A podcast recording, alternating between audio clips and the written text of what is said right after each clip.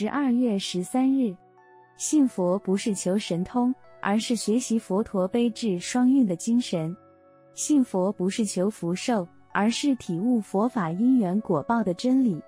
神通其实也不一定是佛、菩萨、罗汉等人有之，神通可以说充塞法界，遍满虚空。生活中处处有神通。你看，一粒种子可以长成一棵大树，你说这不神奇吗？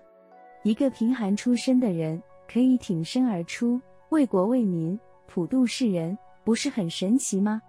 一句话可以令人欢喜大笑，一句话也能令人悲伤痛苦，这不神奇吗？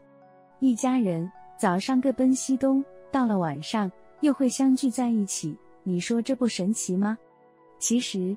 所谓冠生于罕而止于习，如果用平常心来看，这一切都平常无比。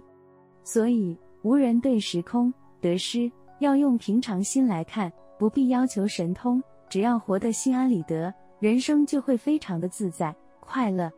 学佛应该重视的是道德慈悲，不要贪图神通。因此，希望宗教界宣扬神通的人能够及时刹车，不要为神通所迷。否则误导他人，害人害己。